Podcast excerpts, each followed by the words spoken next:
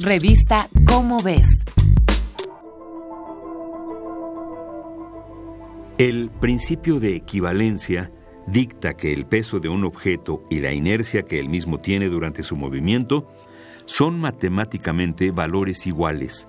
Es por eso que dos objetos de pesos distintos caen a la misma velocidad en el vacío.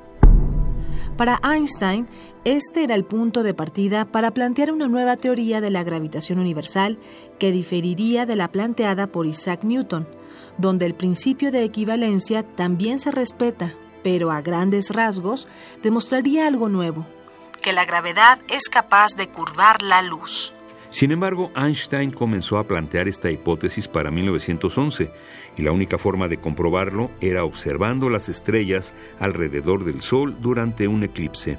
Y el panorama político no ofrecía muchas facilidades para el experimento.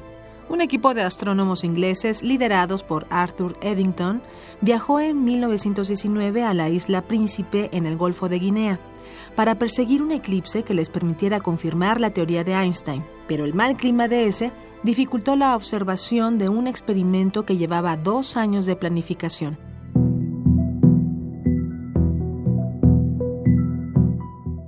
Los primeros intentos de comprobar la reflexión relativista de la luz ocurrieron en 1911, pero entre la guerra y el mal clima, los experimentos no pudieron realizarse satisfactoriamente, lo cual fue una suerte, pues para ese momento los cálculos de Einstein aún no eran precisos.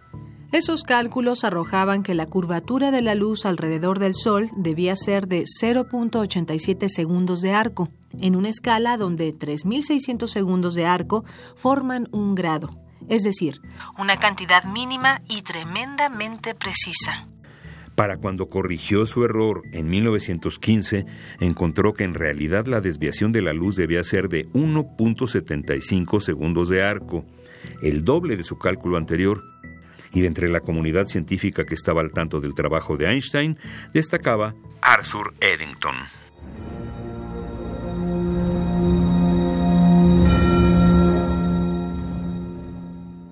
Al ser cuáquero, una comunidad religiosa derivada del protestantismo, Eddington estaba ideológicamente en contra de la guerra lo cual ponía en peligro su labor científica, pues Inglaterra comenzó a reclutar jóvenes en 1917 para enviarlos a la Gran Guerra.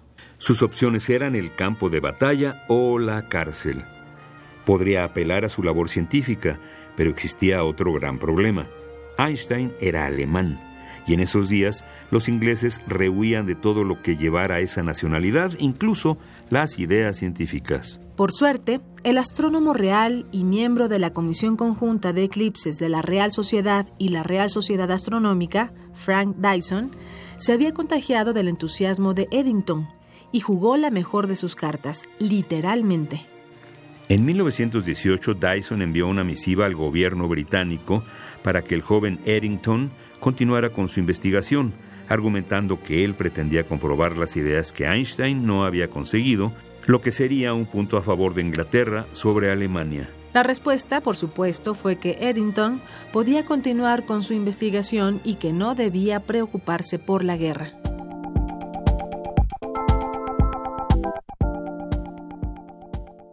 Pero no todo fue más fácil.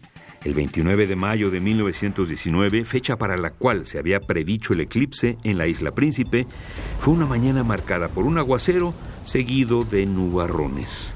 A la par de eso, el calor tropical amenazaba con afectar los delicados instrumentos de observación ingleses e impedir que las mediciones fueran exactas. Por si esto no bastaba, el cielo no se despejó por completo, sino hasta que acabó el eclipse.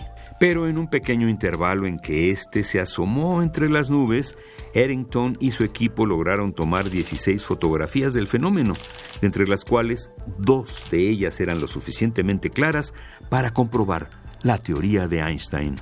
Hay quien cree que en realidad las tomas no eran tan claras, y Errington, en su admiración por el científico alemán, obligó a sus datos a ajustarse a lo necesario. En la actualidad sabemos que la teoría de Einstein era acertada.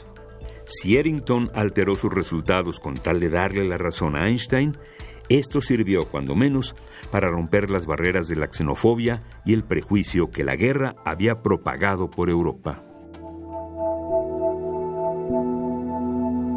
Esta es una coproducción de Radio UNAM y la Dirección General de Divulgación de la Ciencia de la UNAM, basada en el artículo El eclipse de Arthur Eddington escrito por Sergio de Régules. Si deseas saber más sobre la reflexión relativista de la luz, consulta la revista Cómo ves, la publicación mensual de divulgación científica de la UNAM. Revista Cómo ves